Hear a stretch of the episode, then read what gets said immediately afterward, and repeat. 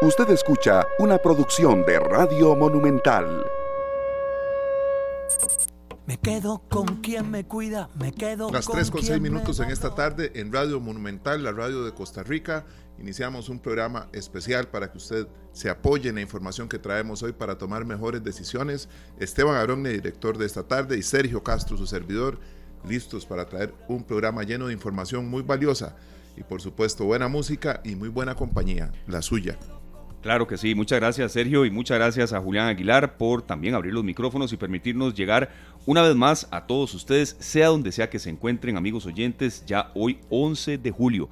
Eh, todavía mucha gente en vacaciones, Sergio, hay de verdad condiciones en cuanto al tráfico más favorables que otros días, no hay lluvia, estamos en temporada de canícula y hay mucha gente que nos, que nos reporta sintonía en carretera rumbo a sitios de descanso y qué dicha, se lo merecen. Mucha paciencia, ¿verdad? También, y sí, que sí. sepan que el viaje inicia desde que salen de casa. El paseo no es solo cuando llega uno al destino, allá a la playa, a la montaña, a una finca, donde uno vaya, a un río, a lo que sea que vaya, aunque sea Esteban, a, a tomarse un café. Claro. Aproveche una Sí, tarde sí, de estas que no tiene que correr con, con salidas de escuelas y colegios para ir a, a compartir y que sepan que, bueno, ese es eh, un criterio muy personal. Yo siempre creo que el paseo o el disfrute empieza desde que salgo, desde que voy, para no ir corriendo. Claro que sí, uno, uno a veces este, es el que convierte algunos días de vacación en más bien días de estrés, ¿verdad? Que, que mm, si sale corriendo, que si sale más tarde de lo que había pensado, que, que si después este, em, va haciendo más paradas de la cuenta. Yo creo que mm, a veces eh, para mucha gente salir a vacacionar eh, no es tan fácil, es decir, una o dos veces al año. Sí. Estamos en una situación económica también un poco compleja, entonces sacarle el jugo a estos días. Hay que aprovechar, Sí. hay que aprovechar y, y realmente nosotros acá felices porque sabemos que quienes nos acompañan también tienen la, la dicha de contar con el apoyo de grandes profesionales que nos recomiendan cosas como las que vamos a ver en uno de los bloques de hoy, Esteban, que tiene Claro. que ver con lugares en donde vacacionamos Sí, sí, y sí. que tenemos que tener las alertas, las luces de alerta encendidas siempre. Sí, así es. Por dicha, por dicha hay sitios eh, en cuanto a visitación turística muy, muy llenos. Eh, ocupamos reactivación económica de la gente, ocupamos también que haya eh, dinamismo en la economía, pero también cuidémonos con respecto a tema de oleaje, de cocodrilos, eh, de situaciones inesperadas en sitios de recreo. Y ese será uno de los temas precisamente que tendremos eh, básicamente ya en el segundo bloque de esta tarde. Una canción muy linda con la que abrimos hoy esta tarde, Gente Luminosa. Ese tipo de gente siempre está cerca de nosotros, eh, querramos o no. Definitivamente, y, probablemente hay momentos en los que eh, encontramos que la gente que nos rodea no es luminosa. Bueno, Ujú. busquemos quienes sí nos pregunten, ¿llegaste bien? ¿Estás bien? Todas esas preguntas, Esteban, como dice él, me encanta la gente que me pone un, que me dice, ponme WhatsApp cuando llegues. Claro. Es una, es una, es un estilo de vida. Sí, y hoy sí, sí. precisamente el WhatsApp es uno de los temas que vamos a tocar porque eh, lo estamos utilizando cada vez más y cada vez más se convierte en una herramienta de Ujú. trabajo que necesitamos tener claros cuáles son las, los alcances legales de esta herramienta. Así es, entra usted totalmente en materia con, con un invitado que está con nosotros hoy, precisamente eh, que arrancó con nosotros en, esta tarde. Le agradecemos mucho a, a los analistas. Hoy estaba comentando con Kendall Ruiz, socio y director de ACELE como abogado, fiscal de la Asociación Internacional de Profesionales en Derecho, que bueno, si esta tarde ha crecido gracias a ustedes, a los oyentes, al esfuerzo que hemos hecho también, serio. Al Guillo Flores, echémonos. Sí, no, sí. no, porque esto lo vivimos con mucha pasión. Eh, pero también a los especialistas, que, que siempre nos han dicho que sí, eh, que a veces nos, nos rectifican un poco en cómo darle algún enfoque a algún tema, porque sin ellos de este programa no, no hubiera crecido para nada. ¿verdad? Por supuesto, es que esta es la razón de ser, ¿verdad? Así es. Ahora que usted mencionaba, Sergio, el tema del el WhatsApp, yo creo que em, no conozco, ahora estaba haciendo el esfuerzo por, por introducir el tema y por tener un poco ahí de, de- de bagaje en las preguntas que vamos a hacer. No conozco ni una persona que me haya dicho, no, yo no uso WhatsApp, o no lo tengo instalado en el teléfono, o no uso el WhatsApp web, o, o- o alguna situación referente como, como a este tema, ¿verdad? Yo, yo Eh, sí conozco ¿sí conoce? a, a una profesional en la salud que no, ¿En serio? no tiene redes sociales, no usa WhatsApp. Claro, vea, y es que uno no tiene a veces que, que- que dar por sentado lo que uno conoce o lo que uno investiga. Hay gente que tal vez le diga, no, no, no, de yo, yo no uso nada de eso. Y es válido también, es un estilo Claro, de vida. Claro, Sí. claro que sí. Una Entonces, profesional en medicina, perdón. en medicina, Ajá. exactamente. Ah, bueno, ella dice que ella lo que necesita hablar eh, lo tiene que hacer o por teléfono, una llamada telefónica, que es lo- la última eh, herramienta que utiliza y si es un paciente, lo mejor es que esté en persona.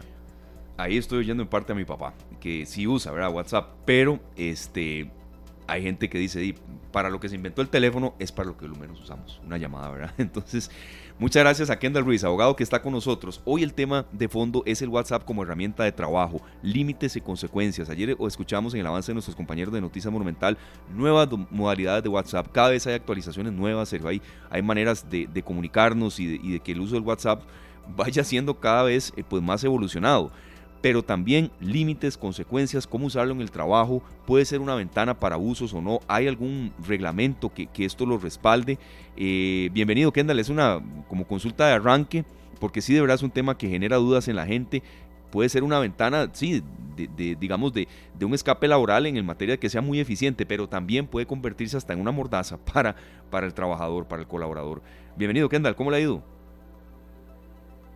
Placer eh, saludarles. Ahí, bueno, yo sé que la compañerita está ya en periodo de embarazo, entonces, bueno, tenemos una condición distinta.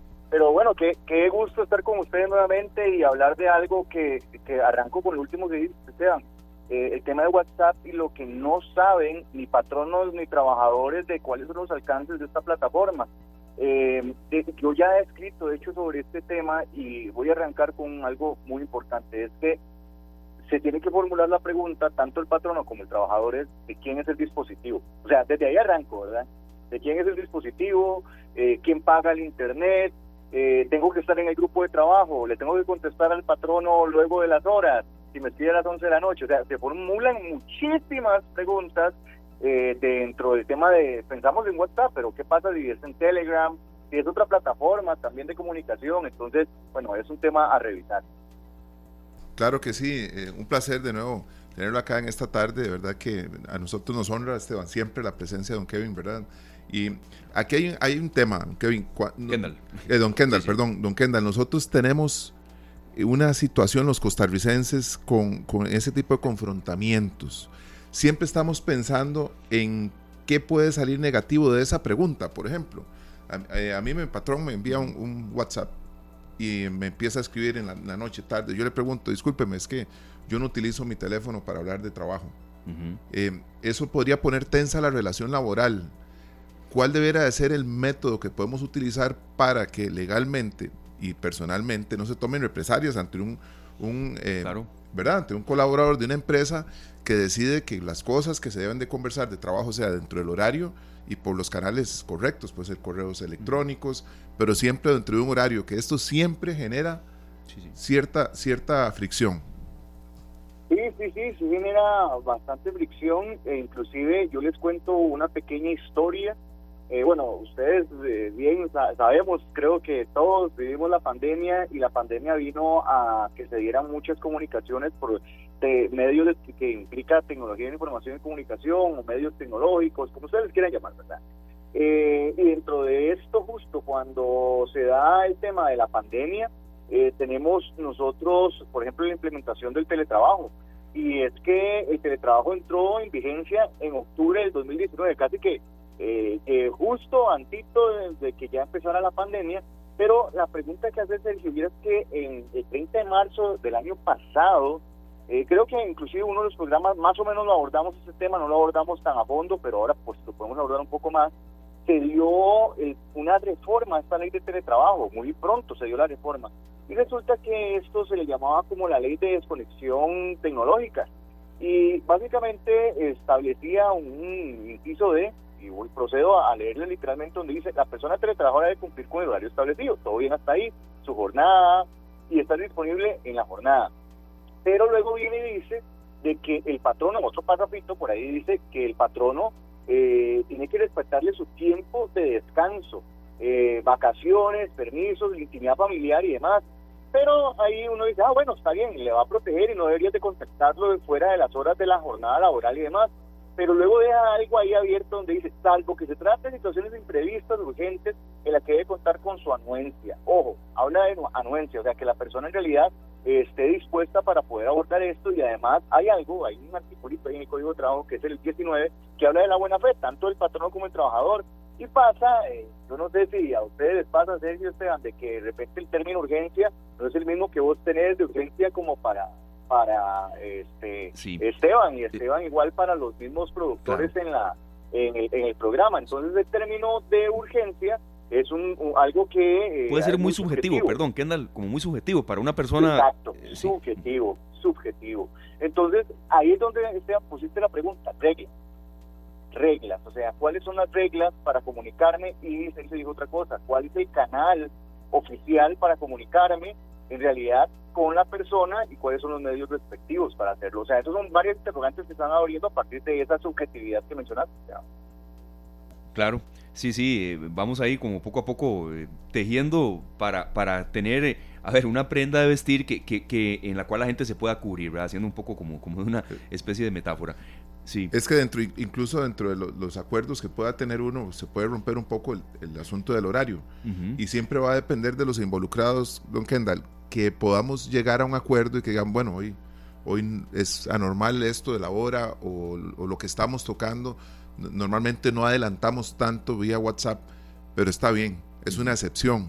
Se puede convertir en una regla, ¿verdad? Y, puede ser que una vez que estamos ya acostumbrados, levantemos, alcemos la voz cuando ya tal vez tenemos meses de estar trabajando bajo esos términos. Ahí, ¿qué sucede cuando se convirtió en una costumbre?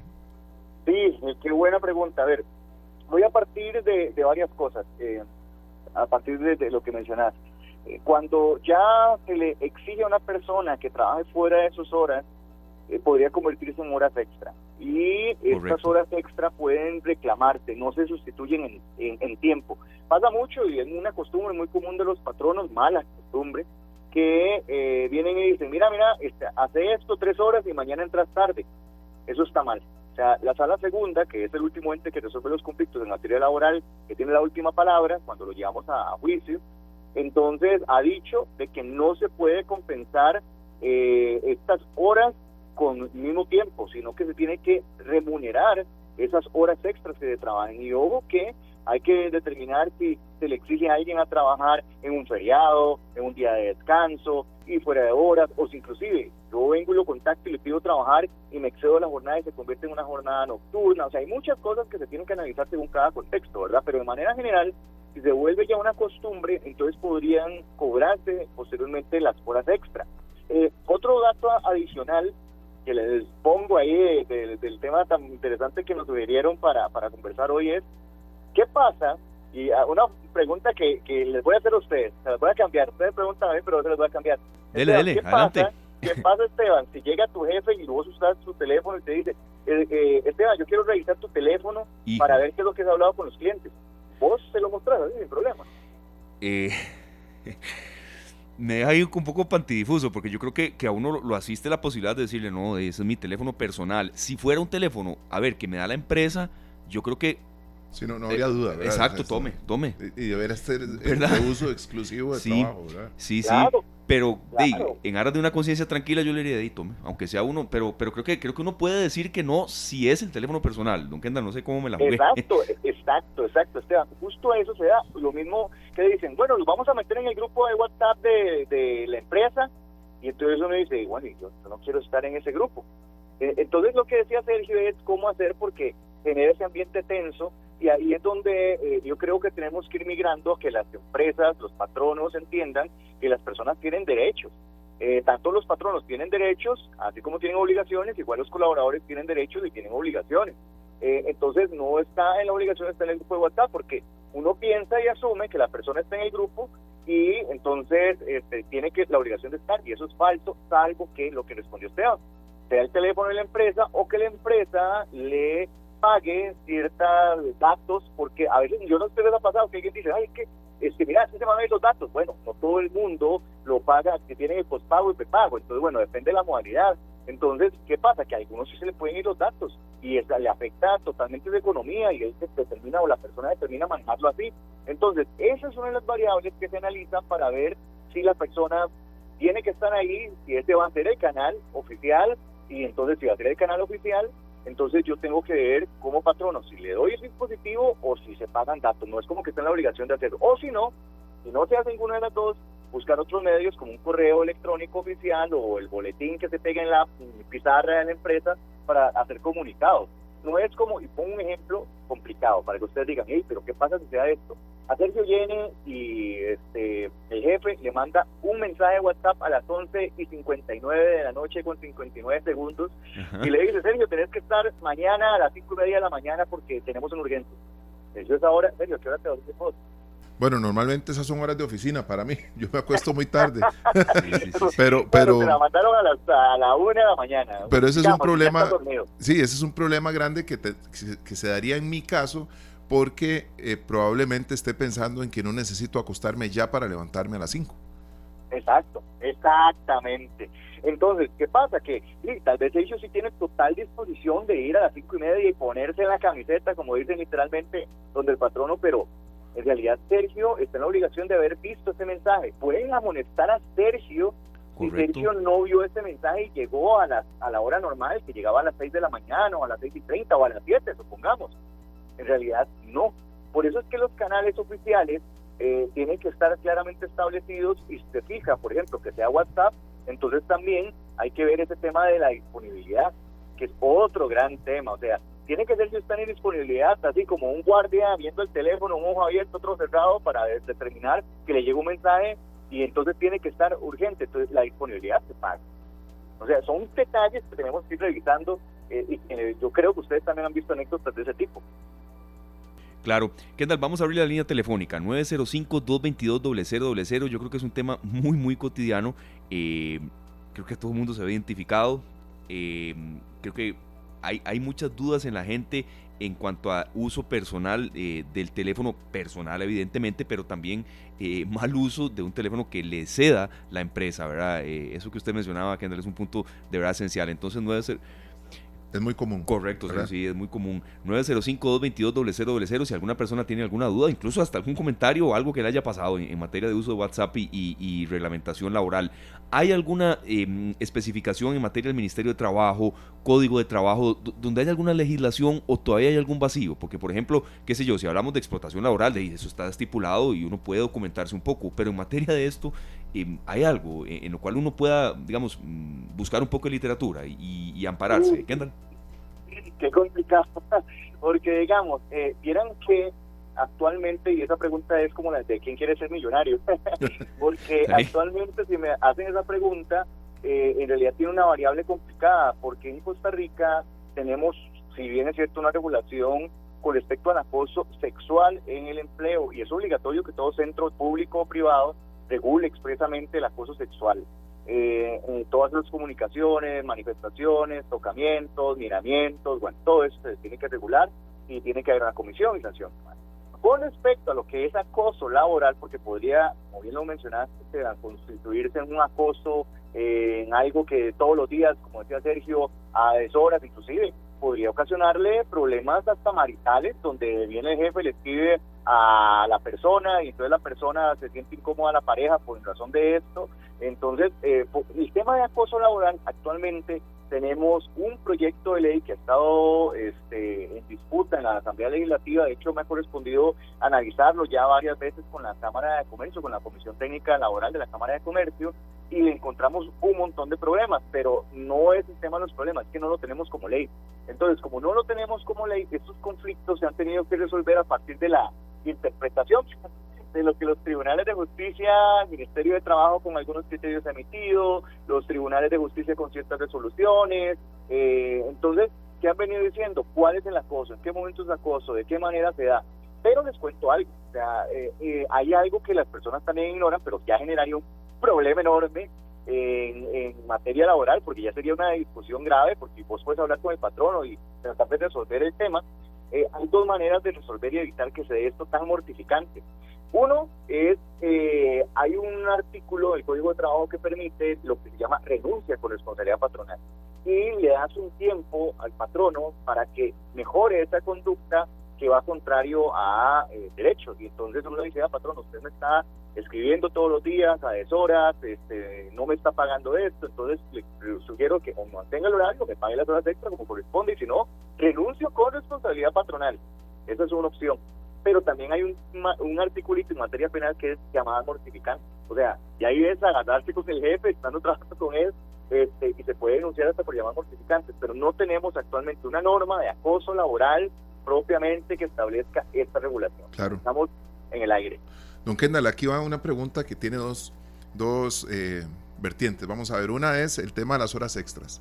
Eso de, de cambiarlas, trabájeme mañana y pasado mañana agarra libre o tenga libre la tarde. ¿Qué pasa cuando es el colaborador el que propone eso? Claro. ¿Verdad?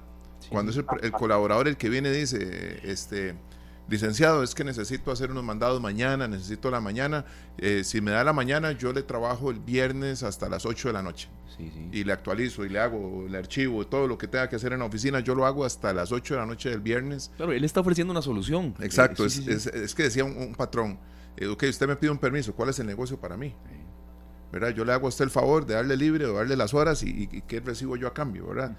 Cuando es el, el colaborador el que lo solicita. ¿Y qué sucede también cuando es el colaborador el que está escribiéndole al patrón constantemente, enviándole mensajes a deshoras y solicitando cosas que aunque el patrón responde, porque en buena teoría es un beneficio para su empresa, puede, puede tornarse complicado, incómodo y muy cansado también cuando es el, el- colaborador el que está insistiendo en mantener una comunicación fuera de los horarios de trabajo. Uf, qué buena pregunta. Este, va- voy por partes, ¿verdad? Eh, número uno, eh, voy a partir eh, de lo del tema de, que el colaborador es el que le dice voy a compensar el tiempo bajo el ejemplo que diste. Eso cambia un poco cuando el trabajador es el que le dice, mira, dame estas horas y para no perder las horas, este permiso eh, sin goce de salario, entonces yo lo trabajaré y, eh, sustitu- sustituiré las horas de cierta manera. El patrono que tiene que tener cuidado con respecto a estas cosas es que no se cambie la jornada respectiva o no haya un exceso en la jornada respectiva, porque recordemos tal vez que la jornada nocturna tiene un máximo de seis horas, eh, la jornada mixta tiene siete, pudiendo excederse a ocho, eh, y la diurna tiene 8 pudiendo excederse este, a 10. Ahorita tenemos el tema de 4x3, que no vamos a entrar a, a ese punto, pero puede excederse a 10. Hay algunos casos en trabajadores de confianza que llega a 12, ¿verdad? Hasta 12 horas. Eh, pero eh, si hay un exceso en la jornada, entonces es delicado porque tiene que pagar. Entonces, se podría hacer eso porque es algo que el trabajador está pidiendo como un permiso para no quedar sin goce de salario. Distinto es eh, lo que yo decía, cuando hay horas extra y la persona está trabajando horas extra a solicitud del patrono, yo no puedo compensar ese tiempo. Pero esto, cuando el trabajador lo pide y es que estuvo tal vez, eh, hay lugares de trabajo que sí, otros que no, que fue una cita médica y entonces eh, esa cita médica o pueda pedir un permiso con alguna cosa, puede ser una transacción de su visa, algo. Entonces, este, eh, podría solicitarle al patrono hacerlo así, pero es a criterio del patrono. No le puede exigir al patrono eh, que le dé esa compensación y que lo trabaje en otro momento. De hecho, es una práctica eh, muy común que los trabajadores piensen de que están en la obligación de hacerlo. No, eso queda a criterio del patrono. El otro punto que preguntabas por ahí, que este, con respecto era a la... Eh, ¿Cuál Ah. fue la segunda pregunta? Era el, el tema que fuera el colaborador el que empezaba a romper los horarios y Ah, a escribirle al patrono en horas que no son de trabajo y, el pat- y siempre pensando en que el patrón dice, bueno, esto me beneficia. Qué bueno, qué bueno que este muchacho tiene esa actitud, tiene Claro. esta, ¿verdad? Pero puede haber a veces pero, un patrón, Pues llega un momento en que dice, bueno, ¿verdad? pero, pero, ey, qué necio, ¿verdad? Porque uno, ya son las nueve de la noche y me sigue hablando de cosas que tenemos que ver mañana. La proactividad tiene un límite también, ¿verdad? Bien. Eh, principalmente en temas de horarios, eh, Kendall. Sí, sí, sí, ok. Cuando se da esto, hay algo muy curioso. Eh, y es algo que yo le he dicho a los patronos que tienen tal vez colaboradores que tienen ese perfil y que no está mal, ¿verdad? Que de repente se quedan trabajando un poquitito más, ¿verdad? Ah, lo que tiene que hacer ver el patrono es que no es él el que le exigió que se quedara trabajando. Eh, eso tiene que quedar muy claro porque para poder cobrar las horas extras tiene que quedar como prueba de que yo como patrono le pedí, le exigí que eso trabaja, que trabajara eh, este, a deshoras o fuera de la hora que ya está pactada. Eh, distinto es, el mismo código de trabajo de hecho regula algo muy particular que cuando, la, esto es un dato también curioso, cuando hay una falta por parte del trabajador que se equivocó, eh, se jaló una torta, como decimos popularmente, en el trabajo y tiene que venir y re- reparar ese daño o lo que ocasionó, eso no cuenta como una extra, ¿verdad? Entonces es otro dato importante que algunos dicen, es que estuve varios días haciendo extra. Bueno, depende de, de si fue que te jalaste una torta o si es porque te lo pidieron o si lo hiciste por cuenta propia. Entonces, si lo hizo por cuenta propia, ya es algo que la persona trabajadora pues eh, tendrá que asumir y no podrá cobrar entonces estas extras. Ahora, El patrono, si bien le puede decir, mira, este, ser como muy claro, recordar que yo no te estoy pidiendo esto, eh, tratemos de respetar las jornadas para que descanses y otras cosas más. Es sano que el patrono también se lo haga ver para que no quede como que nunca le digo esa comunicación y así también evitar que haya como un exceso este, y que se malentienda que está exigiendo que la persona trabajadora pues trabaje muchísimas más horas extras. Qué, qué, interesante, qué vacíos hay y, creo que algunos deben rellenarse. Vea, hay lista de preguntas.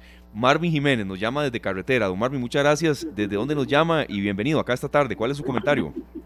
Eh, muchísimas gracias. Eh, mi comentario va, va, a un comentario y una consulta, una duda que tengo. Eh, vamos a ver, nosotros para evitar la situación esta del uso del, del teléfono de parte de los funcionarios, ya sea dentro de la oficina o fuera de la oficina.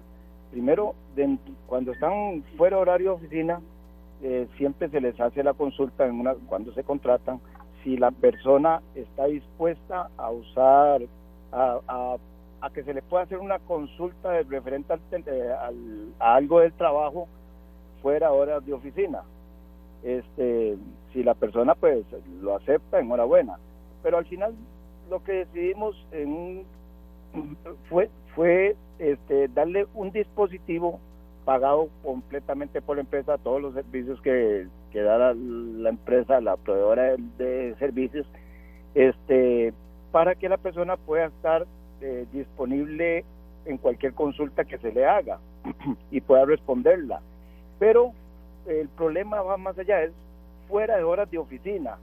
Em, para tratar ese tema lo hicimos haciéndole la consulta. El que lo acepta, dichosamente todos lo han aceptado, pero el que lo acepta se, se, le, se le toma en cuenta, el que no acepta, pues se le deja el, el, o la consulta y lo tendrá que responder en horas de trabajo. Este, y la otra parte, este, vamos a ver, una situación que tuve en algún momento y tuve cierta renuencia de parte de un, de un funcionario es en un momento dado, un día X, este, se nos presentó la situación de que ese día no iba a haber fluido eléctrico en la oficina, En, la, en el área. Entonces, eh, yo le, dije al personal, pues el que quiere quedarse, se puede quedar y aquí buscamos qué hacer. El que quiera irse, se puede ir y eso sí, este, no les pago el día de trabajo. Bueno, hay, todos, todos quisieron irse pero qué tan legal es que yo les pueda consultar y, que después ellos, eh, por ser un tema de fuera del alcance del funcionario, eh, qué tan legal puede ser de que se les pueda pedir de que, de que tomen la decisión de irse para la casa y, que se les rebaje el día de trabajo. Esa es mi consulta. Don Marvin, muchas gracias, de verdad, muy atinada. Su pregunta puede ser la de mucha gente. Yo quería consultarle si nos quiere decir eh, bueno, se nos, se nos, fue, nos fue la comunicación. Ahí la, consulta que queremos hacerle, más allá de, qué parte de, carretera estaba, era un poco, eh, Kendall, eh, sobre eh, a qué se dedica la empresa de él, el negocio, si él quiere llamarnos de nuevo. Ah, bueno, está por ahí. No, cualquier cosa. No, ahí estoy yo hablando. Este, no sé, don Marvin está ahí. Eh, no, puede que retome la comunicación, don Marvin, si nos está escuchando y nos quiere volver a llamar, bienvenido. Era un poco en, a qué se dedica la empresa, pero sabemos que quizá no quiera decir, pero eh, de verdad quedó muy clara la, consulta, la duda y sobre todo, serio, también lo que vive, pero que deja una posibilidad de conciliación con los, con los colaboradores, don Marvin. Bueno, eh, perdón, Kendall, ya vamos a, la respuesta, don Kendall, y es que yo tuve una situación similar a, eso, a poner a escoger a, los compañeros claro. cuando se dio el, terremoto de Cinchona. Pero ahora vamos a, conversar, de, a escuchar a don Kendall con la respuesta a don Marvin y vamos con ese otro tema. Sí, este, la pregunta de don Marvin, y, según lo que indicó él, es que me llamó mucho la atención porque el tema de la disponibilidad que hablamos hace un ratito es un tema delicado, justamente. De hecho, hay un criterio que emitió el Ministerio de Trabajo por el año 2013. Eh, por ahí este, en, el, Facebook les voy a compartir por el número del, de eso para que los, los radioescuchas, si quieren ver en el video la transmisión, tengan ahí el criterio a mano, ahí se los compartí. Eh, ese criterio de la disponibilidad habla justo de cómo se tiene que remunerar esto. Me llamó la atención que Don Marvin decía de que ni siquiera lo contesta. Bueno, está bien, ese ni siquiera lo conteste, que lo contesten ahora y que le dieron el dispositivo, genial, eso está súper bien. Distinto es cuando yo le digo, no, mira, es que me tenés que contestar y tenés que realizar esta labor. ¿Qué sucede? Que las personas normalmente, no eh, espero que no sea el caso de Marvin, hacen estas eh, prácticas, pero eh, deberían de tenerlo regulado claramente para que no queden interpretaciones al aire. Y yo siempre he dicho, por acá en el programa lo he manifestado, que en materia laboral los papeles no hablan, gritan, o sea, gritan en los tribunales de justicia demasiado, entonces tienen que regularse, tienen que marcarse la cancha, decirte cuáles son sus obligaciones, prohibiciones, por qué se puede sancionar, y también manuales de puesto. Eh, cada puesto es distinto, o sea, por más que digas, ¿cómo vas a hacer lo mismo que yo? No, puede que yo haga cosas distintas y tengo una función de disponibilidad. Entonces, ¿cuáles son los alcances de esa disponibilidad y quiénes tienen el dispositivo? ¿A todos les tengo que dar el dispositivo? No, no precisamente. Sí, sí, sí, queda, queda muy claro eh, la consulta de él, pero también un poco la, respuesta que usted está dando en el sentido de, de, que debe, debe, estar como establecido en papel, o sea, eh, como especificado, donde uno puede revisar. no sé si está en un contrato, Sergio. Claro que sí, y es que hay, hay un tema complicado y eso, eso vamos a ir ahorita con una pregunta de doña Sandra sí, así aparece en Facebook. Ya vamos con esa consulta, pero va a ser un hilo conductor claro, claro. con una situación que se vivió el día del terremoto de Cinchona. Yo estaba a cargo de un restaurante, éramos 14 colaboradores, ¿verdad? Cuando sucede el, terremoto, eran la una de la tarde o alrededor de la una, y el restaurante estaba completamente lleno. Eh, logramos a través de un señor que nos acompañó y que nos ayudó a contener a la gente porque él trabajaba como presidente ejecutivo de acueductos y creo que él tenía la posibilidad y la facilidad de manejar este tipo de situaciones. 8 de enero del 2009, serio, perdón. Exactamente. La hora, una... 21. ¿Verdad? Entonces resulta que él logró eh, eh, acompañarnos y lograr que la gente se pudiera contener un poco. Bueno, eh, se había caído un televisor, que no eran pantallas de plasma, ¿verdad? En esa época no teníamos, por lo menos nosotros en el restaurante, algunos vasos, algunas cosas, pero nadie tuvo ningún problema que fuera afectado por algo que haya caído, caído ¿verdad? Empezamos todos los colaboradores a llamar a las casas a ver si algo, y solo a uno se le había roto un, un tubo en la casa. Él se fue a resolver esa situación en su hogar y nos quedamos, teníamos un horario quebrado y de 3 a 6 normalmente nos quedábamos en el restaurante algunos, otros vivían cerca y se iban. En ese lapso llamó uno de los propietarios de la cadena de restaurantes y me comentó que el restaurante de Paseo de las Flores, que el de, el de Belén y el de San Pedro iban a cerrar por los motivos que tenían y me, me dijo a mí que dependía de mí cerrar o mantener el restaurante abierto esa noche. Mis compañeros me dieron con ganas de, de irse todos para la casa, ¿verdad? Yo les pregunté, ¿necesitan irse? ¿Tienen alguna emergencia en la casa o seguimos trabajando? Estaban deseando que yo tomara la decisión. Yo no iba a tomar esa decisión tan fácilmente porque yo, la primera decisión que iba a tomar era que no nos íbamos. Pero todos coincidieron en que irse para la casa tenía que ver con simplemente no estar en el trabajo. No tenía ninguna emergencia, no tienen nada que ir a atender. Sin embargo, nosotros podíamos seguir laborando, pues sabemos que había mucha gente que tenía que ordenar comida porque en la casa tenían también que resolver emergencias o situaciones que se presentaron con el terremoto.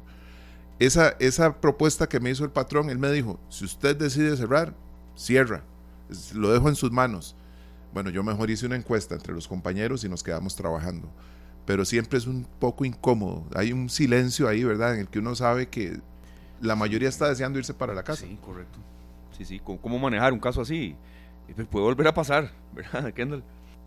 Sí, sí, es un caso complicado porque de hecho el rol que tenía Sergio era de trabajador de confianza, por lo que veo, y una gestión de administración. Entonces, al tener una gestión de administración, es complicado porque el patrono casi que le dijo, si, o sea, depende de usted si les pago o no les pago, y en realidad eso es como un, abuso, ¿verdad? Y de ahí que este, está bien, le, le dio la decisión, pero esa decisión no, este, como patrón entonces va a tener que asumir las implicaciones de lo que haya decidido Sergio. no, no por eso va a venir y afectar desde el salario y demás. Entonces, son decisiones complicadas que no están propiamente bien, eh, pero bueno, en buena hora tal vez Sergio tomó una decisión que al final el patrón es el que va a tener que, pagar los extremos, eh, de respetar los derechos, y es algo que no pasa. Algo que hace poco estaba escuchando un, un abogado español que tiene una página de Instagram muy curiosa que se llama Un Tío Legal, y genera mucho material y es mucho de materia laboral. Y él dijo algo que a mí me pareció maravilloso y dijo, en el momento en que usted hace un reclamo y la, la empresa, usted es un enemigo, haga de cuenta que es una empresa que no tiene la madurez para tener colaboradores, porque usted eh, tiene derechos Así como la empresa tiene derechos, usted también tiene derechos y tiene que respetarlos y tiene que aprender a respetarlos. Y a eso es lo que tenemos que ir, a una tendencia de respetar los derechos de las personas trabajadoras y también que las personas trabajadoras pues tengan a sus obligaciones y prohibiciones. Pero casi siempre pasa que si hay un reclamo, como decía Sergio, ya lo ven mal. Claro que sí, bueno, y aquí tenemos otra consulta, don Kendall, que es de parte de doña Sandra, que nos dice que para ser más específica, y, y pone como ejemplo, el lunes eh, dan un horario de 5 pm y el martes es libre, salir a las 5 de la tarde. Pero a las 11 de la noche envían un WhatsApp con un horario totalmente diferente, cambiando el día libre, que sería el martes, ya no sería el martes libre. Usando WhatsApp. Usando el WhatsApp. ¿Qué sucede cuando eh, la misma pregunta que hacía usted hace un rato, ¿verdad? Sí, sí, sí, ¿Qué sucede si a las 11 de la noche ya doña Sandra está durmiendo? Y el día libre ya iba a ir a pasear y cuando se levantó con todo listo para irse de paseo se dio cuenta que tenía que trabajar. ¿Cómo solucionar eso? Sí, y, ojo con lo que está indicando doña Sandra, que me parece súper importante, eh, evitar eh, eh, que ir contrario al día de descanso, porque bueno, hay un criterio ahí encontrado entre el Ministerio de Trabajo y la Sala Segunda. El Ministerio de Trabajo dice que tiene que haber este, 24 horas de día de descanso y la Sala Segunda dice que admite al menos 36 este, horas. por ahí el tema del día de descanso, bueno, es todo un dilema, ahí se ha estado peleando eso pero se tiene que respetar el día de descanso. Si la persona tiene que trabajar en su día de descanso, entonces tiene que pagar doble, si tiene que hacer horas extras, tiene que, se tiene que pagar triple. Eh, entonces, este, igual se analiza según la naturaleza del trabajo y otras cosas más, pero, o sea, cuando es día de descanso, definitivamente eh, se le tiene que pagar. Eh, lo que ella bien menciona de que ese mensaje que se envía de WhatsApp para que se presente, bueno, si lo vio, excelente, y tal vez está en ese día de descanso, pero si no lo vio y no es el canal oficial, no la podrían sancionar porque no es el medio oficial. Sí, siempre va a prevalecer la buena fe, pero si no es el medio oficial para contactarle, entonces no, o sea, no, eso puede, es más, hasta a nivel probatorio, yo como trabajador diría, es que nunca me dijeron que ese era el canal donde me iban a cambiar a mí las jornadas o me iban a decir estas cosas eran otros medios. Entonces, hasta eso hay que revisar para este tipo de casos. Perfecto. Antes de una reflexión final que queríamos con usted, este, Kendall, sobre esto, porque creo que hay un vacío legal que, que no sé si, si se pone a trabajar en eso, en su firma o, algún diputado, créanme que puede tener mucho asidero. Hay una, hay una consulta aquí que quizá no es tan específica con respecto al tema de WhatsApp, pero jamás la vamos a dejar de lado. Gracias a ustedes, oyentes, que son nuestra razón de ser. Melissa Campos, yo renuncié a mi trabajo. Ya hacía más de un año había hablado con recursos humanos sobre la situación que estaba viendo y nunca me resolvieron. Por esto me vi en, la obligación de renunciar. Eh, pregunto un poco sobre el tema de, de, qué, qué posibilidad legal hay de que ella lo ampare, ¿verdad? Sobre el tema de que, de que había hablado con recursos humanos sobre la situación que estaba viendo y nunca le resolvieron eh, su, su, precisamente su, digamos, su disconformidad. Sí, eso es lo que les decía, que, que, que bueno que Melissa le toma esa pregunta este, que yo les, les, comentaba hace un poquito, que era lo de eh, la renuncia con responsabilidad patronal. Muchos colaboradores no tienen idea que eso existe.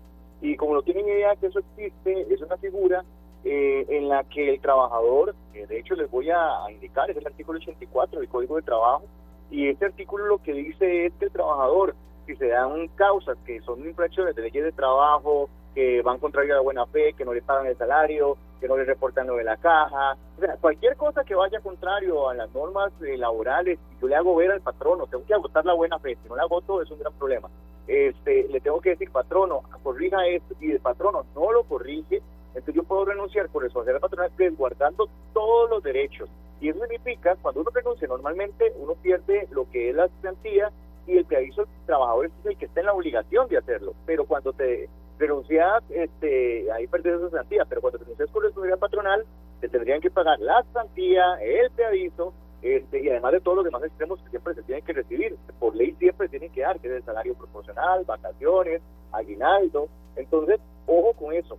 Esa renuncia es una posibilidad que muy pocas personas utilizan y que pueden agotarlo porque vean que ella dice, yo hablé con recursos humanos y tuve que renunciar. Tal vez hubiera optado por una renuncia por responsabilidad patronal y hubiera tenido extremos laborales que por lo menos le cubrieran esa renuncia y no tener que irse. Por así decirlo, abro comillas, con las manos vacías.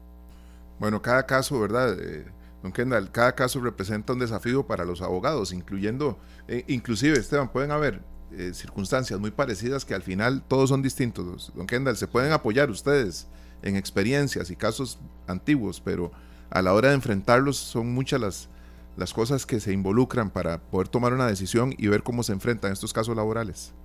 Sí, claro, claro. Eh, miren que hay algo curioso en Costa Rica, que dichosamente tenemos un sistema de justicia, yo siempre he dicho, eh, tenemos que darnos con una piedra en el pecho, a veces no valoramos nuestro sistema de justicia, a nivel mundial estamos en el lugar 20 en el sistema de justicia en el mundo. O sea, ojo que, que estamos bastante bien y desde 180 países evaluados. Y otra cosa es que nosotros tenemos jueces de muy alta calidad, claramente este, magistrados también de muy alta calidad. Eh, lo que pasa es que vamos un poquitito atrás de lo que va sucediendo. Entonces, hay realidades que se van dando, teletrabajo, conflictos, que tenemos que esperar estos casos y vivirlos nosotros como abogados, irnos adaptando. Claro.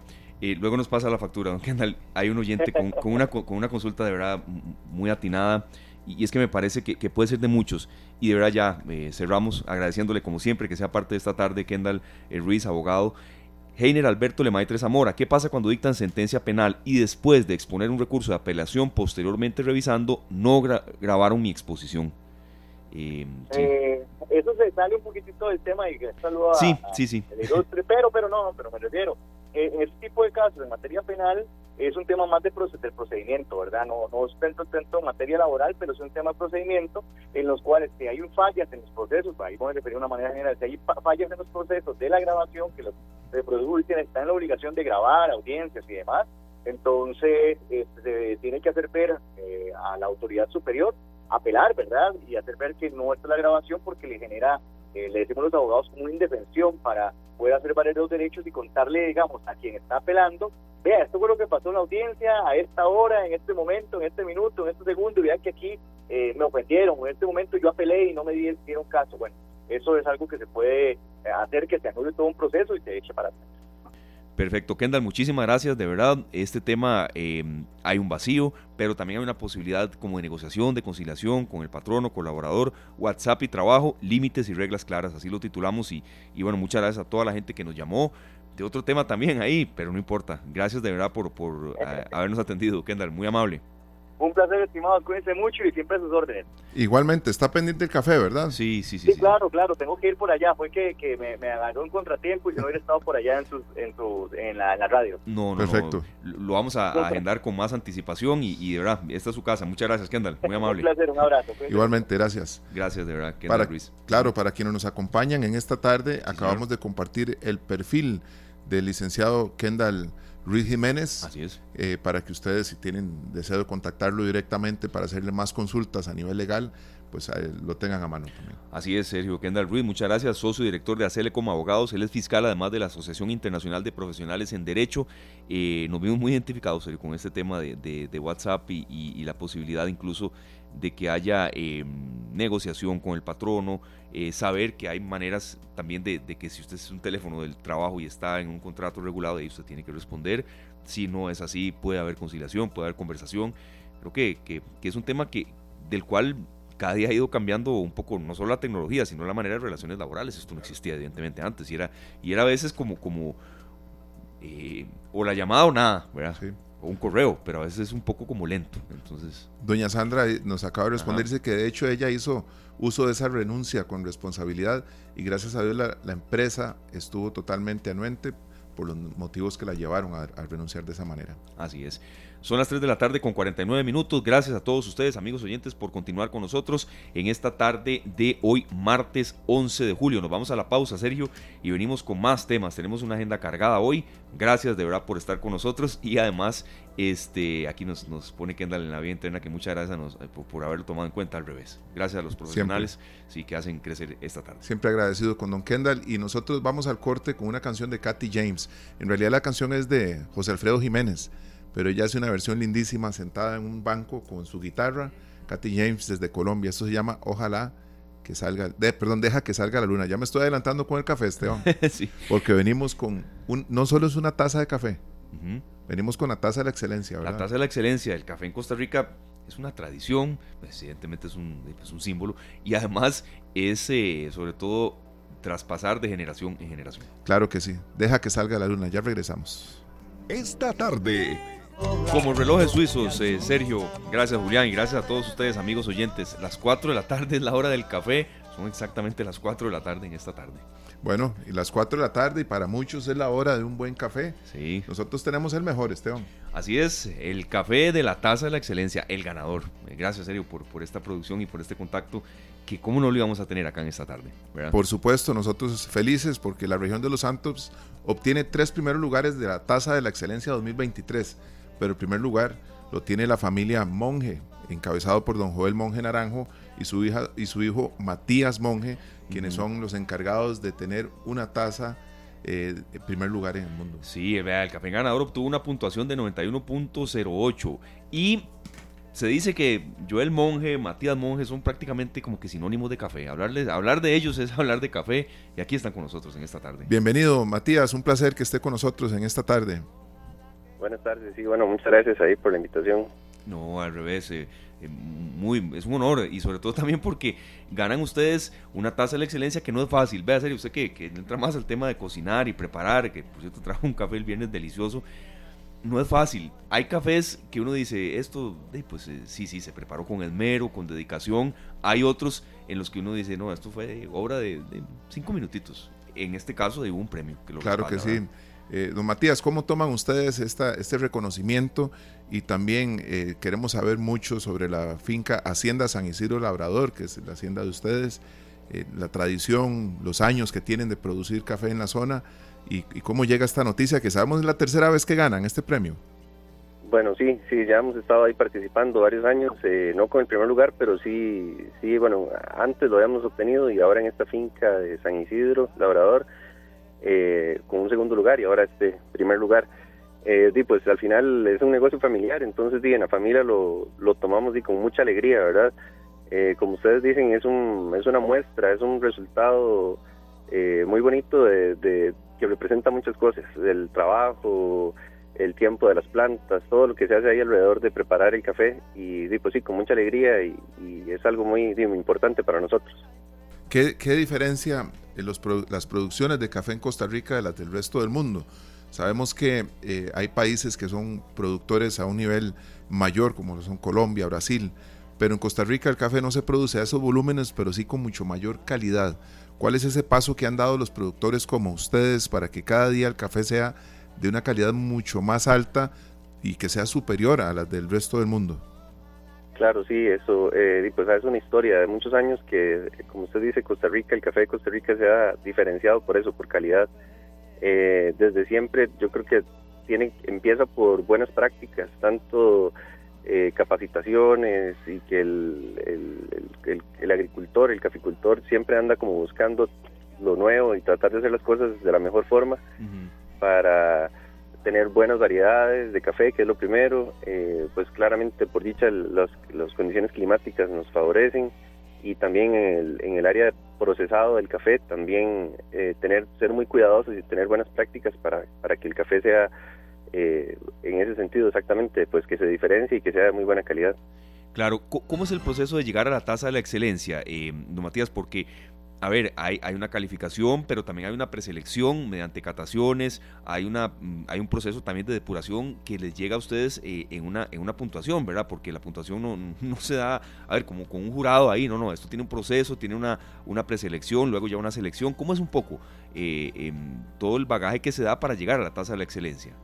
Claro, claro. Bueno, sí, lo que es Tasa de Excelencia, el programa está abierto para, para cualquier productor del país, ¿verdad? Eh, entonces, eh, inicia con eso, con presentar una muestra, eh, una muestra pequeña de dos kilos de café, y a partir de ahí empiezan a eh, hacer las, las, todo es respecto a calidad, ¿verdad? Entonces, primero hacer pruebas del grano en físico, pruebas de humedad que, que cumpla con los parámetros, y a partir de ahí es los, las características ya del, del café como tal, lo que es, es la catación como usted dice, sí, es una tabla eh, con un formato ya establecido por, por un formato a nivel mundial de la tasa de excelencia, donde ellos empiezan a, ya, bueno, ya el café se tuesta, se, se cata y empiezan a, a- valorar el, la acidez del café, el sabor del café, el, el posgusto, que es como el sabor residual que queda después de pro- probar el café, el dulzor, son varios, son varias partes o segmentos que, que al final se va calificando con, bueno, el aroma del café se va calificando y al final es una sumatoria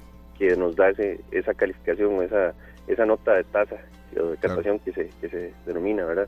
¿Y, ¿Y qué posibilidades hay de sostener ese, digamos, todas estas características con el tiempo, Matías? ¿O puede cambiar dependiendo de factores eh, climáticos, ambientales, que ustedes, eh, esas características que encontraron eh, los jueces ese día, se pueden sostener con el tiempo, va variando y después ustedes tienen que competir con otras variables del, del café para poder entrar en, en, una competencia distinta? Bueno, claramente ese es el, el secreto y el, el, el trabajo que, que, con los que todos los que participamos en ATASA y todos los agricultores pues eh, trabajamos todos los años. Pues claramente uno como uno controla algunas variables o algunas variables que uno puede controlar, pues claramente les pone uno mucho cuidado para justamente ese es el reto, sostener esa calidad. Eh, y, y, claramente hay muchas que uno no controla en ese caso, lo principal es la, la climática, la cantidad de lluvia que, que, vamos a tener en el año, la cantidad de sol que tenemos en el año. Ajá, eh, sí. Entonces, todo son un montón de variables que al final van a incidir en el sabor del café. Eh, claramente es, volvemos a eso, es, ese es el reto, pues eh, mantener esa calidad. Hay que sostener todas las variables que uno pueda, con buena nutrición, el cuidado de las plantas, eh, el procesamiento del café, que ahí también hay mucho que, que, que decidir. Y pues al final de cuentas eh, el, lo, el, agua y lo demás, y pues ahí quedamos a, a, a, lo que, a lo que venga en la naturaleza, ¿verdad? Claro, una consulta, don Matías. Eh, aquí, con respecto al tema de lo que ustedes producen, la mayoría es para consumo de nuestro país en Costa Rica. Están exportando. Esto, eh, no sé si todavía efectos de pandemia, eh, digamos, restringieron la, la, la, posibilidad de exportar o no. ¿Cómo se da un poco lo que ustedes producen y a dónde eh, ya se comercializa? Claro. En general, el café de Costa Rica, bueno, como somos un, un mercado, un, un, productor muy pequeño, eh, la verdad es que siempre se dice que digamos que no alcanza, pero, pero la, producción del café en general, la mayoría se va para exportación. Entonces, en nuestro caso también, eh, hablemos de, del 95% del café eh, se, se exporta y, y sí, sí, sí dejamos un poquito aquí a nivel nacional. Eh, también como negocio familiar tenemos una marca de café tostado, que es Café Pata Larga, que es como la, la forma para compartir el café aquí a nivel, a nivel nacional pero sí, en general el café de Costa Rica, por la calidad y por todo eso, es muy buscado y la mayoría se exporta. Bueno, y antes de que Sergio siga aquí con preguntas, ¿a dónde lo venden? ¿Va para Europa, Estados Unidos? Uh -huh. Sí, bueno, se, se, envía por todo lado un poquito, para Estados Unidos un poco, Europa también, y eh, en los últimos años el mercado asiático es el que ha estado como más en mayor crecimiento y buscando estos perfiles de café que son difer diferentes, ¿verdad? O que se diferencian del resto. Entonces sí, también Japón, Taiwán y China es un país que, que empieza a consumir bastante café. Claro. Este, Matías, hay una pregunta que tiene que ver principalmente con los vecinos en la zona, ¿verdad? En Dota, Tarrazú y toda esta zona tan importante para la producción cafetalera de nuestro país. ¿Cuánto beneficia a los productores que tal vez no tienen los mismos métodos que ustedes tienen, pero también a ellos les permea mucho que el premio haya sido otorgado a una finca de la zona y, pueden empezar a, modelar algunas de las técnicas que ustedes utilizan. ¿Cuánto crece una zona cafetalera con este tipo de distinciones? Claro. Eh, lo primero es que aquí en la zona y en el país de todos los caficultores, la mayoría, la gran mayoría somos pequeños productores, medianos productores y por lo menos aquí en la región de Los Santos, en Tarrazú, y todos nos conocemos y si no somos familia, nos conocemos y nos vemos frecuente eh, es un asunto muy muy emocional al final de cuentas eh, lo del premio y aunque la gente hay muchos que participan y otros que no todo el mundo pues está como hasta cierto punto pendiente y es algo que que sí, sí, sí, sí, sí se siente a nivel de la zona, que, que todo el mundo pues se emociona, ¿verdad? Es como, como nutrir esa pasión que todo el mundo le tiene y ese cariño que le tiene al café. Y ya a nivel de, de producción y demás, eh, yo creo que también eh, la misma, las experiencias de la tasa de excelencia y demás, hacen que la que todo el mundo vaya haciendo vaya como cambiando su forma de trabajar mirando hacia ese hacia ese eh, fin de buscar calidad y por, digamos, este año fue un ejemplo y, así uno lo va viendo con, a, través de los años de que son cada vez más fincas nuevas sí, que van empezando a participar en la tasa y, pues es un asunto que da como dinamismo, dinámica al, al, gremio, a la producción de café. Claro, eh, ya para ir cerrando, Matías, de verdad muchas gracias por haber estado con nosotros en esta tarde, por estar. Eh, siempre se habla de que el tema del que de, del tomar café reúne a la familia, reúne eh, a amigos pero también en materia de producción cafetalera va mucho de la mano eso, es decir, eh, de generación en generación se va traspasando eh, el trabajo, em, por ejemplo, em, don Joel, Matías Monge, ¿eso es así en ustedes o considera que también en muchas de las haciendas, de los beneficios cafetaleros? Sí, sí, en general aquí, en, como le decía, todos somos pequeños productores y todo el mundo nació, la historia es como muy, muy similar final es el, el todo aquí el mundo del abuelo o el bisabuelo fue el que empezó a trabajar en café y a partir de ahí los, los hijos siguieron trabajando en café, algunos sí, algunos no, y se va transmitiendo de generación en generación.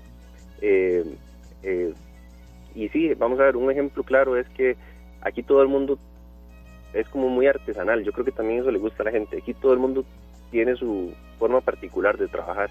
Entonces, si usted pone una planta de café en manos de otro productor va a ser diferente, porque todo el mundo tiene su, su, forma, o si, si, como usted decía al inicio, si hablamos de, de, cocinar, todo el mundo tiene su como, como el toque, la cuchara, ¿verdad? Las señoras que le dan un sabor a, a, sus, a sus recetas.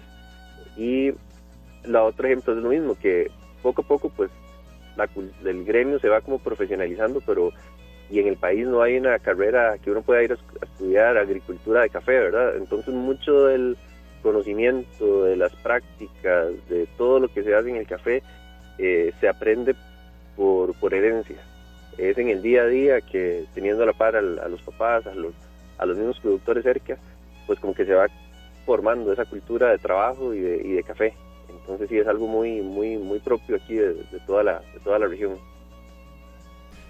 Este, vieras que ahorita, Matías, yo me pongo a pensar en, toda esta tradición y todo esto que es maravilloso a nivel familiar y como usted lo dice aquí, si no somos familia nos conocemos todos por lo menos, se deben de reunir, ¿verdad? Eh, qué difícil, o qué difícil no, más bien qué rico es porque alguno dice, yo pongo el café. Claro. ¿Y usted qué? ¿Y el otro qué? Yo pongo el café y, y esto tiene que ser maravilloso. Y hay algo que usted dijo muy importante y que considera usted que, que haga falta para que exista una carrera específica diseñada para agricultores dedicados al, negocio del café. Claro, pues yo supongo que sería una decisión, ¿verdad? De, ya eso sería de las entidades de, educación, como digamos, bueno, aquí en la zona tenemos una sede de Lina, que es una forma de tal vez no una carrera formal como tal en una universidad, pero por lo menos un, empezar como por un técnico, ¿verdad? Eh, el ICAFE hace un poquito de esa, de esa capacitación, pero al final es en el, a los mismos caficultores que ya están metidos en esto. Yo creo que sería muy interesante eh, darnos cuenta que al final la, actividad del café es algo que, es relevante en el país y, a nivel de, la gente social y poder darle como ese énfasis y ese profesionalismo, facilitarlo para que, para que la agricultura y el, el, gremio como tal pues siga creciendo y vaya evolucionando.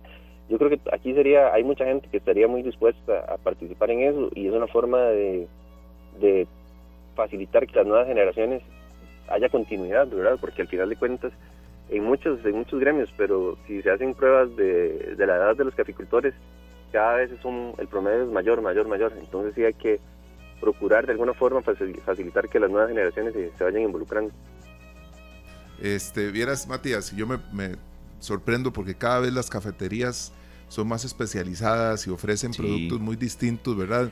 Eh, y esto pues genera cierta inquietud porque el tico está consumiendo mejor café cada día. Sí, y, hago un paréntesis, pero una interrupción, Sergio, y don Matías y la gente que está con nosotros, creo también que más gente joven se está inclinando al café, ¿verdad? A veces se, decía, no, esto es una vida como de cuarentones para arriba, no. No, no, no, incluso las carreras como baristas, uno ve muchísimos baristas, eh, eh, pues apasionadísimos con el tema y con cafeterías muy exclusivas, al igual que muchos cafés que son finos, que son exclusivos, pero este, eh, estamos haciendo un esfuerzo los costarricenses por producir el café del día a día, digamos, el café que está en los, anaqueles, ¿verdad? Que está disponible para uno en un supermercado, en una pulpería.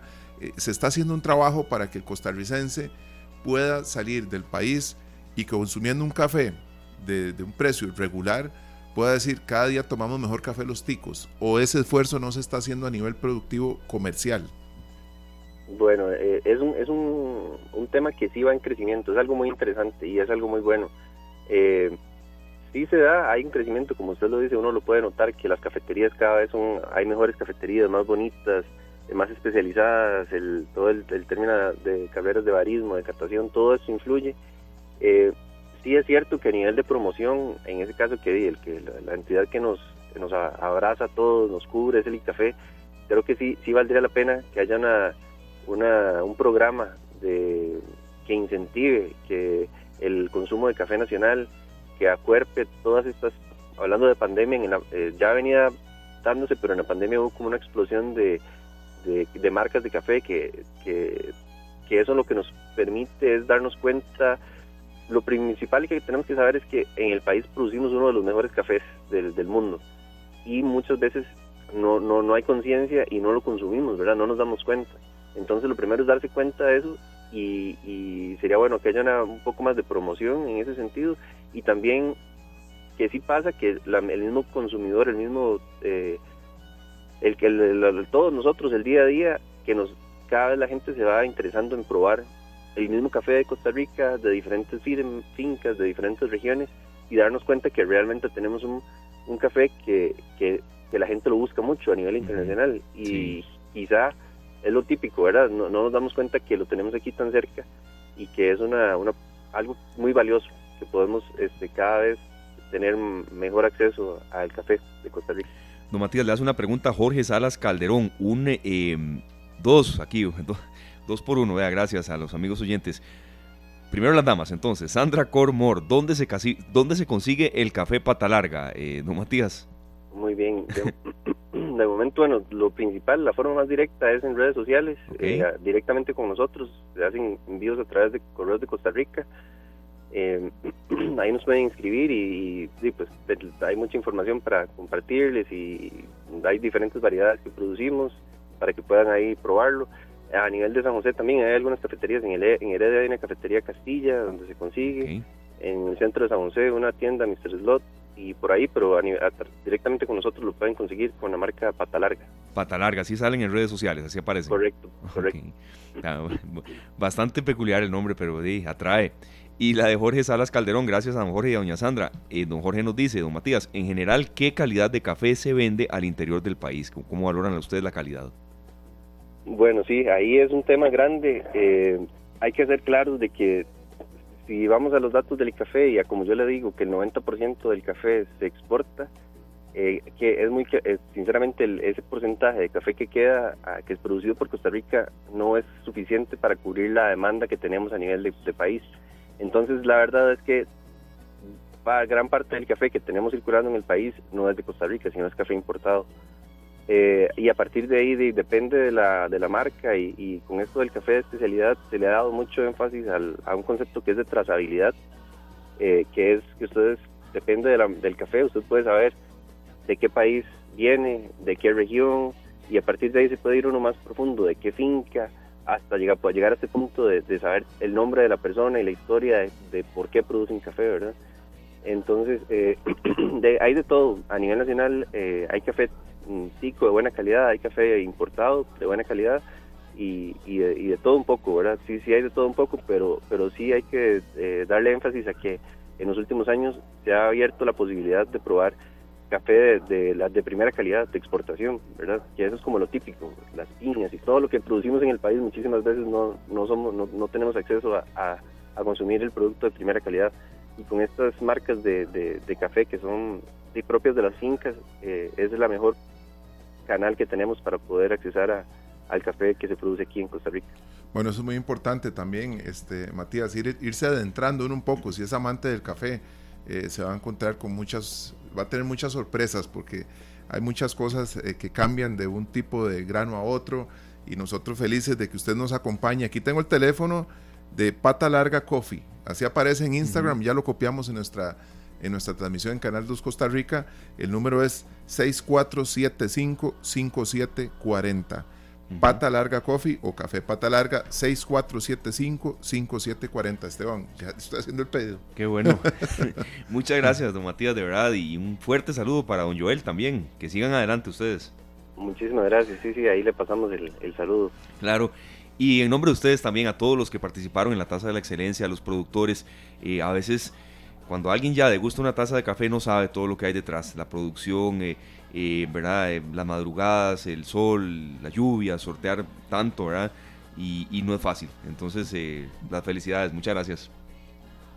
Bueno, muchas gracias a ustedes porque estos espacios también es parte de, esa de ese crecimiento en el consumo de, buen café y café de, Costa Rica. Aquí estamos nosotros siempre a su disposición y cuando usted venga por San José, si quiere venir a hacer a darnos una degustación para que demuestre más o menos Esteban, nosotros que siempre estamos tomando café, ¿verdad? Y que también la gente vea las presentaciones que hay de pata larga y demás y, los proyectos que ustedes tengan y que estén desarrollando, los puede compartir acá en esta tarde en Radio Monumental. Matías, muchas gracias.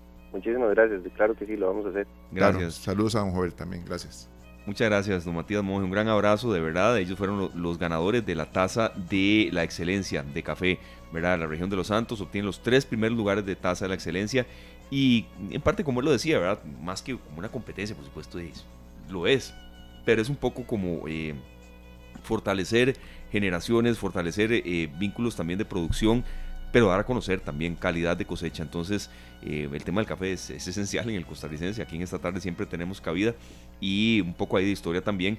Desde el 28 de julio del 2020, el café es uno de los símbolos patrios costarricenses. Entonces, siempre la historia está presente. Yo, Esteban, yo, yo sí soy amante del café. Me gustaría aprender más cada día.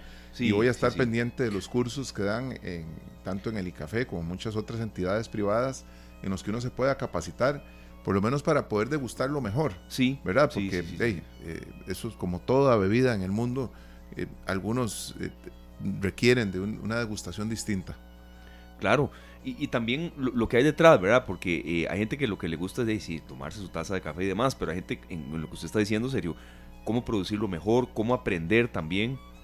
también sobre todo qué instituciones hay en el país que lo pueden respaldar a uno si quiere dedicarse un poco más a esto, ¿verdad? Una aliada de nosotros y que por cierto lo, entiendo que fue de partícipe de este contacto para ustedes, sería fue Noelia Villalobos, directora ejecutiva de la Asociación de Cafés Finos de Costa Rica. Y ellos son muy jóvenes. Le agradecemos a ella también, nos ha acompañado acá en cabina, ¿verdad? Sí, sí, sí, Esperamos que nos acompañe pronto también. Hemos tenido también la compañía de Ricardo Azofeifa, que ha sido campeón de barismo también en Costa Rica, nos ha representado a nivel internacional y estamos siempre anuentes, no solo a tomar café, que ya es una buena costumbre que tenemos. Así es. Sino a tomar mejor café cada día. tenemos la posibilidad. Claro, entonces de aprovechémosla. Un país eh, netamente cafetalero.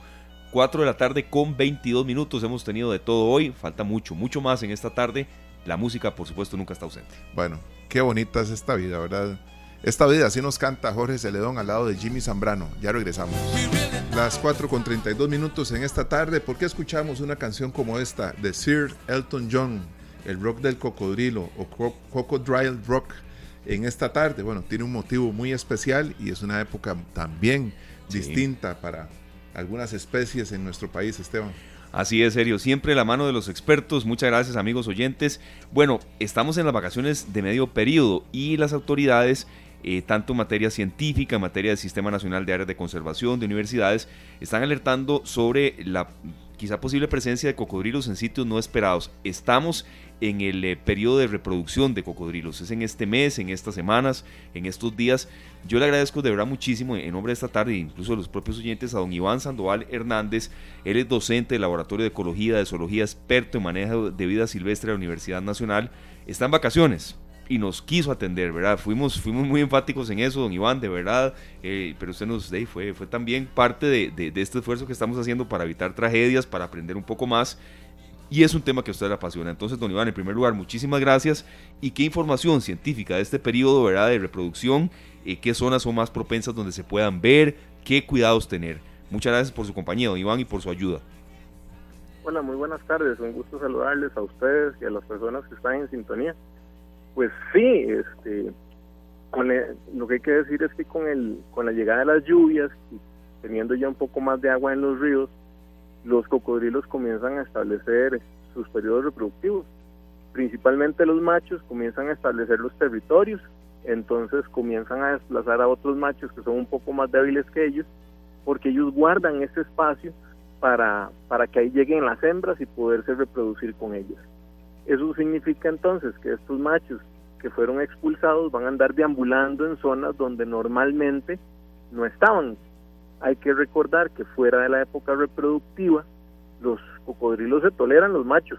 Ahí nada más que hay suficiente comida y toda esta situación de, hábitat que, que se da, este, ellos se toleran. Pero cuando llega la época reproductiva, sí son bastante, bastante celosos, digámosle, y, y cuidan muchísimo su hábitat, su espacio y mucho más el espacio donde van a estar las hembras con las que se quieren reproducir.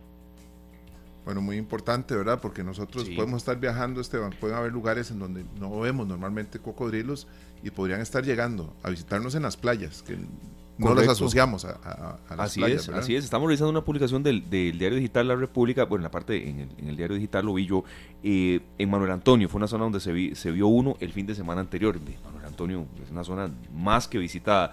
Yo creo que, ¿cuáles son las recomendaciones? Este, ¿Qué sitios evitar, eh, don Iván, o qué sitios son más comunes para todo este proceso de reproducción? Vamos a ver, eh, es importante decir que en ambas áreas costeras de, Costa Rica, tanto en el Pacífico como en la zona del Caribe, la probabilidad de encontrar un cocodrilo en la zona costera y en la zona donde hay desembocaduras de ríos, esteros, lagunas, es alta. Como, como podríamos decir, hay que presumir que si vamos a un sitio o a una laguna o a una poza, hay que presumir que podría haber un cocodrilo. Por eso es importante informarse. Los cocodrilos la gente reconoce cuando viven en un sitio y la gente sabe, sí, sí, es que ahí vive un cocodrilo y la gente te habla de la presencia del mismo animal. Entonces, si somos visitantes, pues informarnos. Si somos lugareños y vemos que llegan visitantes, pues es importante decirle a la gente también que ande con cuidado. Aquí hay un par de, vamos a ver, hay una diferencia en los niveles de análisis que nosotros tenemos que hacer. Vamos a ver, si hablamos de turismo, gente que llega a visitar, e incluso si hablamos de gente local.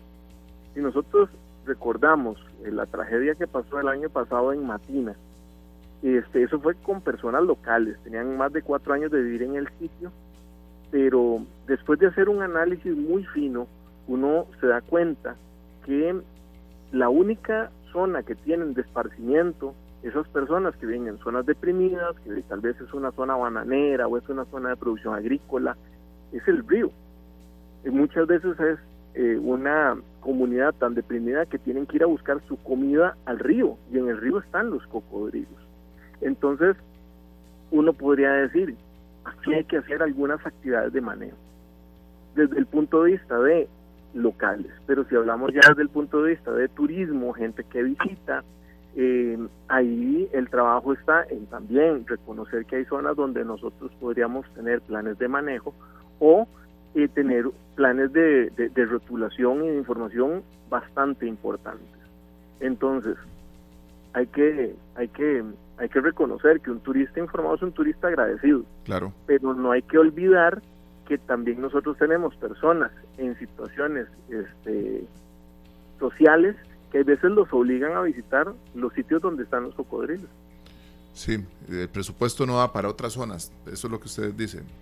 Es, por supuesto, si nosotros nos ubicamos tal vez en la zona del Caribe, donde están zonas deprimidas, al lado de bananeras, al lado de, de zonas agrícolas, de ahí las familias ahí, como uno dice popularmente, la andan, la andan jalando el bravo, ¿verdad? Entonces, difícilmente ellos van a tener mucho dinero para llevar a hacer este a sus hijos algún algún sitio ahí de, de, esparcimiento entonces los chicos lo que tienen que hacer y mucho más en vacaciones o los fines de semana es ir a un río, y es un río en el que nosotros podríamos tener cocodrilos. Nosotros, bueno, vemos esta situación como algo, eh, digamos, muy de los locales, ¿verdad? Que los accidentes se pueden dar a veces por exceso de confianza, don Iván. Eso por un lado. Eso es por otro. Los mismos locales organizan, organizan tours y ponen en riesgo la vida de quienes visitan estas zonas.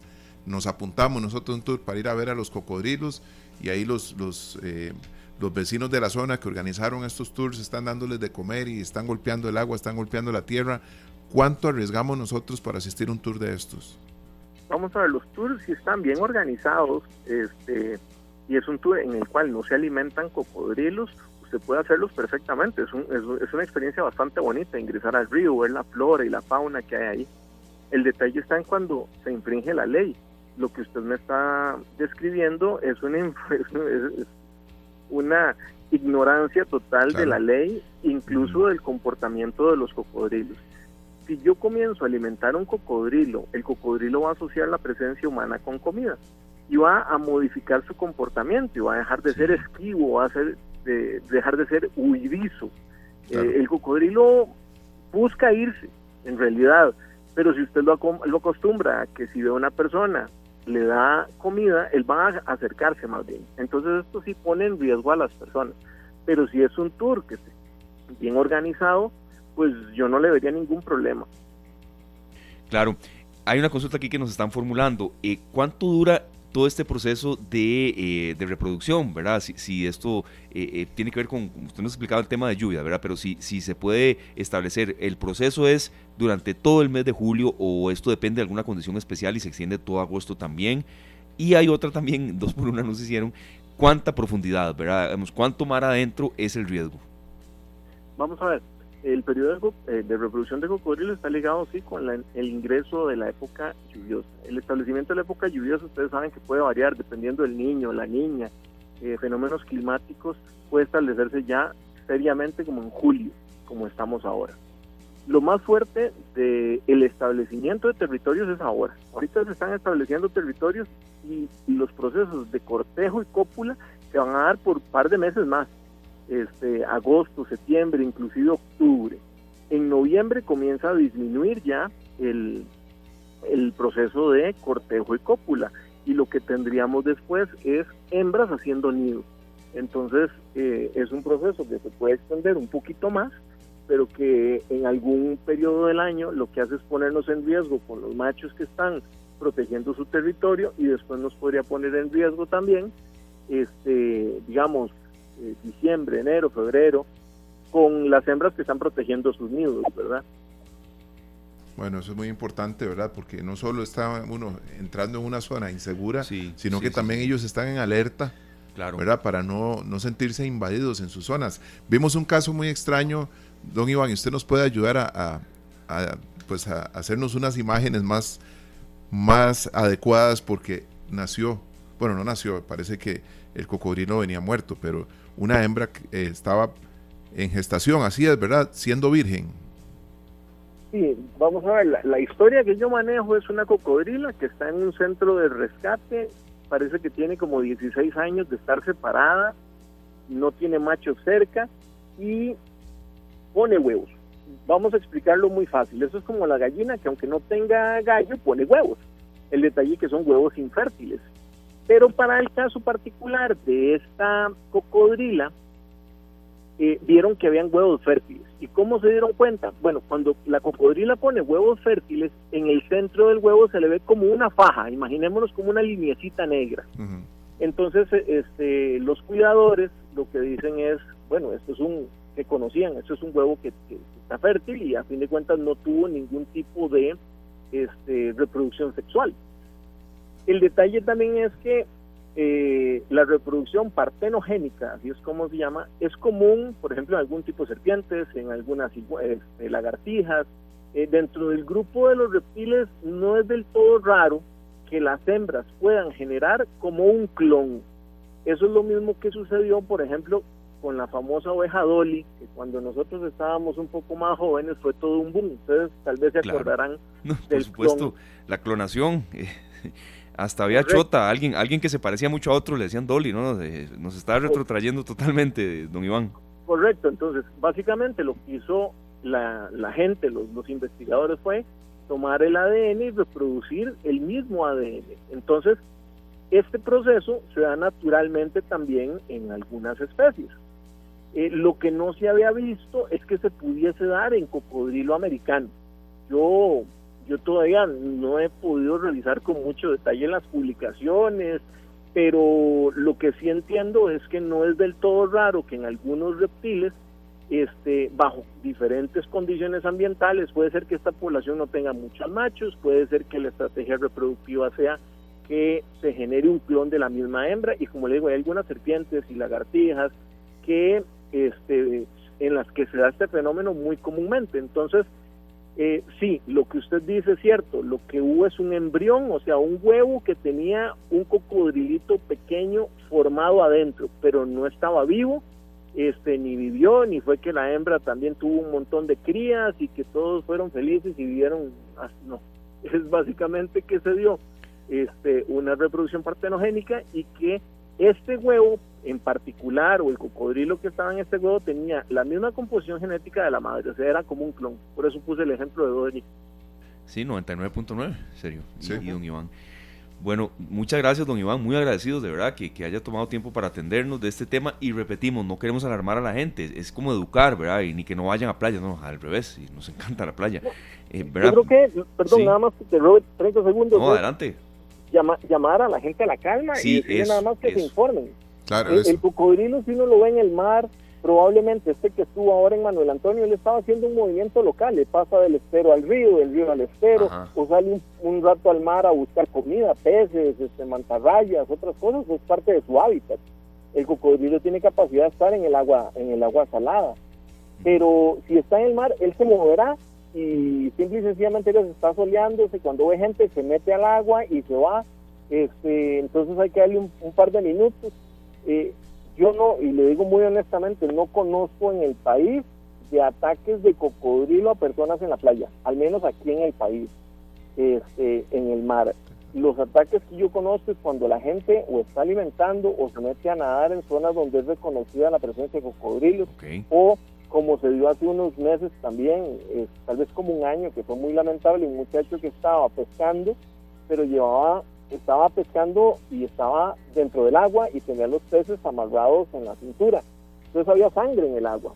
Entonces este, el cocodrilo siente que hay eh, sangre en el agua y busca esa comida y desafortunadamente pues atacó al muchacho.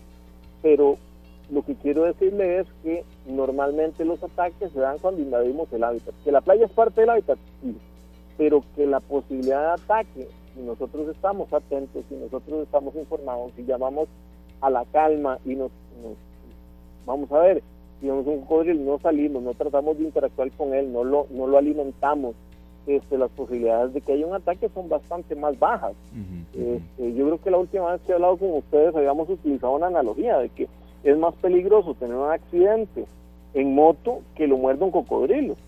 Sí, este, claro. Porque los ataques con cocodrilos son uno o menos de uno al año. Entonces, si nosotros comparamos eso con andar en moto, pues imagínense que nosotros tenemos cientos por mes. Sí, sí, la tasa es totalmente distinta. Don Iván, muy agradecidos, muy, muy amable, queremos aprender y sobre todo eso que usted decía, eh, llamar a la calma, sobre todo tener acciones responsables en, en zonas costeras. Gracias, don Iván, que la pase muy bien. Un gusto saludarles, que estén muy bien. Igualmente, muchas gracias. Igual para don Iván Sandoval, experto en temas de vida silvestre de la Universidad Nacional, 4 con 47 minutos. Gracias a todos ustedes que están eh, con nosotros. Nos vamos a nuestra última pausa, don Julián, y al volver ya al bloque de cierre, un pequeño adelanto de mañana que tenemos horario distinto por transmisiones de la Copa de Oro. Lamentablemente la veremos por televisión los costarricenses. Bueno, eh, pero bueno nos toca ver nos toca, sí. esos partidos. Ya regresamos. Las 4 de la tarde con 53 minutos. Nos estamos retirando. Muchas gracias a todos, amigos oyentes, por haber estado con nosotros rápidamente. Serio, hoy clasificó a la final de 100 metros en el Mundial de Paratletismo Sherman Witty. Sigue dando muchísimo de qué hablar este atleta que perdió una pierna, pero no las ganas de vivir y de seguir surgiendo en el deporte. Entonces, créame que estamos detrás de algún contacto de él. Vamos a tenerlo en esta tarde. Claro que sí, vamos a estar detrás de, de, ese contacto sí. para, para poder que nos acompañe acá que nos sí, converse sí, muchísimo. Sí, Sabemos que es una es, es, un ejemplo para muchos uh -huh. atletas. Así es, y rápidamente invitados a sintonizar Universo Deportivo por Andrés Martínez a Puro Ciclismo. Hoy tendrán un programa especial en el Facebook Live de Universo Deportivo por Andrés Martínez, dándole muchísima cobertura a la atleta Adriana Rojas, que ganó plata en los Juegos Centroamericanos y del Caribe San Salvador 2023 que también después del programa que hicimos ayer, pues mucha gente eh, pide que se le dé crédito a los atletas que ganaron tanta medalla en los Juegos Centroamericanos y del Caribe. Que dicha que hay espacios que, bueno, que les dan difusión eh, en deportes que son distintos al fútbol. Bueno, vamos a estar siempre con los micrófonos abiertos. Nos despedimos. Nos vamos con Dua Lipa y Elton John. Elton John que después de 62 años de carrera se retiró a los 76 años este sábado y esperamos traer un día de estos una nota bien claro. Eh, bien completa acerca de este, el maquinito, ¿cómo es? El, mago, de la, maquinita. Es, que, es que yo fallé. El maquinito de la magia. Otro, otro, sí, sí, no, el mago de la maquinita es Elton John. Eh, y aquí hay especialistas, Jorge Jiménez de, de Best FM. Entonces, como dicen en, el argot periodístico serio, se está cayendo un especial sobre Elton John. Lo vamos a hacer. Claro, lo vamos a hacer. Aprovechamos el mes y después de haber sacado 32 discos en estudio y haber vendido más de 300 millones de discos, aquí está Elton John y Dua Lipa. Cold Heart. Feliz tarde, gracias. Que la pase muy bien. Este programa fue una producción de Radio Monumental.